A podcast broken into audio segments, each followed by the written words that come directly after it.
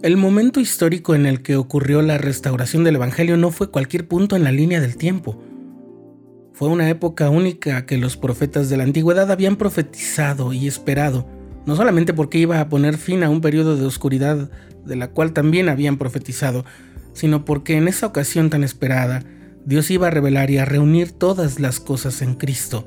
Se iban a revelar todos los aspectos del sacerdocio necesarios para que los hijos de Dios pudieran alcanzar la vida eterna y además sería la última ocasión en que eso pasaría. El clima en el que se presentarían tan gloriosos acontecimientos y de tal trascendencia e importancia para la humanidad no fue el resultado de una casualidad o del azar. Estás escuchando el programa diario, presentado por el canal de los santos de la Iglesia de Jesucristo de los Santos de los Últimos Días.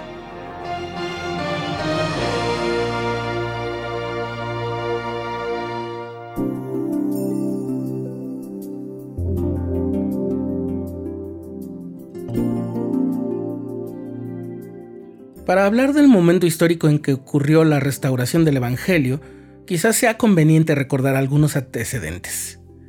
Cuando Jesucristo ejerció su ministerio terrenal, estableció su iglesia. Después de haber muerto y resucitado, confirmó la dirección de su iglesia en el cuerpo de los doce apóstoles. Y sí, seguían siendo doce, porque tras la muerte de Judas Iscariote, Matías, que no había sido uno de los primeros, fue llamado a ser apóstol. Sin embargo, Gente inicua persiguió y mató a muchos de los miembros de la iglesia, mientras que otros se fueron alejando de los principios que habían enseñado Jesucristo y sus apóstoles. Se dio muerte a los apóstoles y así se detuvo la revelación que guiaba la iglesia del Señor, así como también se perdió la autoridad para dirigirla.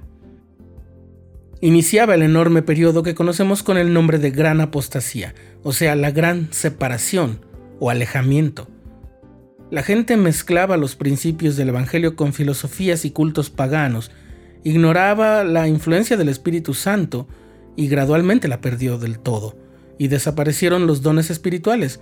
Lo que hubiera quedado de la iglesia original fue alterado en organización y gobierno y se modificaron las ordenanzas esenciales del Evangelio. Después de casi 1500 años ocurrió un fenómeno cultural de grandes proporciones, el Renacimiento, Mucha gente se interesó en la ciencia, la historia y la filosofía, y algunas personas del mundo religioso, contagiados por este impulso de estudiar mejor los propios textos bíblicos y las vidas de los personajes a quienes consideraban importantes en la historia de la fe, los hizo leer con mejores métodos las santas escrituras. Y al leerlas pudieron percibir el gran alejamiento espiritual en el que se encontraba el mundo cristiano respecto a la iglesia que había establecido Cristo. Así surgió un movimiento espiritual muy grande llamado protestantismo, que se propagó con tanta fuerza en casi toda Europa, que llegó a alterar no solo la vida cultural, sino la social y la política, al grado de causar incluso disturbios y guerras. También se le conoce como el periodo de la Reforma. A esa etapa le debemos las primeras traducciones de la Biblia a las lenguas modernas como el alemán, el inglés e incluso el español. Con el descubrimiento de América, y en el curso anterior vimos que esto también fue profetizado por Nefi y otros profetas del libro de Mormón, muchos colonizadores europeos, principalmente los españoles y portugueses, que se establecieron en casi toda América, vieron nuevas y fértiles tierras para habitar y grandes riquezas que explotar.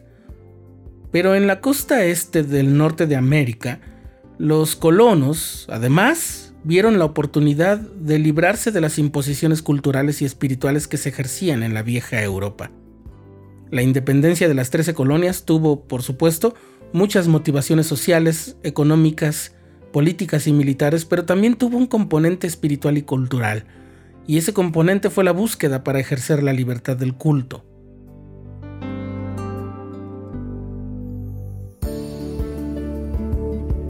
Lo que conocemos como el segundo gran despertar o segundo gran avivamiento ocurrió entre 1790 y 1840. Fue una época de agitación religiosa cristiana en los territorios recientemente independizados y que se extendió hasta poco antes de la Guerra de Secesión o Guerra Civil de los Estados Unidos de América. Consistió en una actividad evangelizadora cristiana sin precedentes y dio lugar a grandes cifras de conversiones. Unos 50 años antes había ocurrido el primer gran despertar, que fue un momento semejante. Los ministros religiosos impulsaron la fe entre sus parroquianos, como el gobierno ya no apoyaba a ninguna iglesia, se abrió la puerta a una diversidad de predicadores sin restricciones. Se puso de moda experimentar con diferentes grupos y denominaciones religiosas, servir como voluntarios en causas sociales y promover las creencias cristianas. Había grupos más organizados que otros.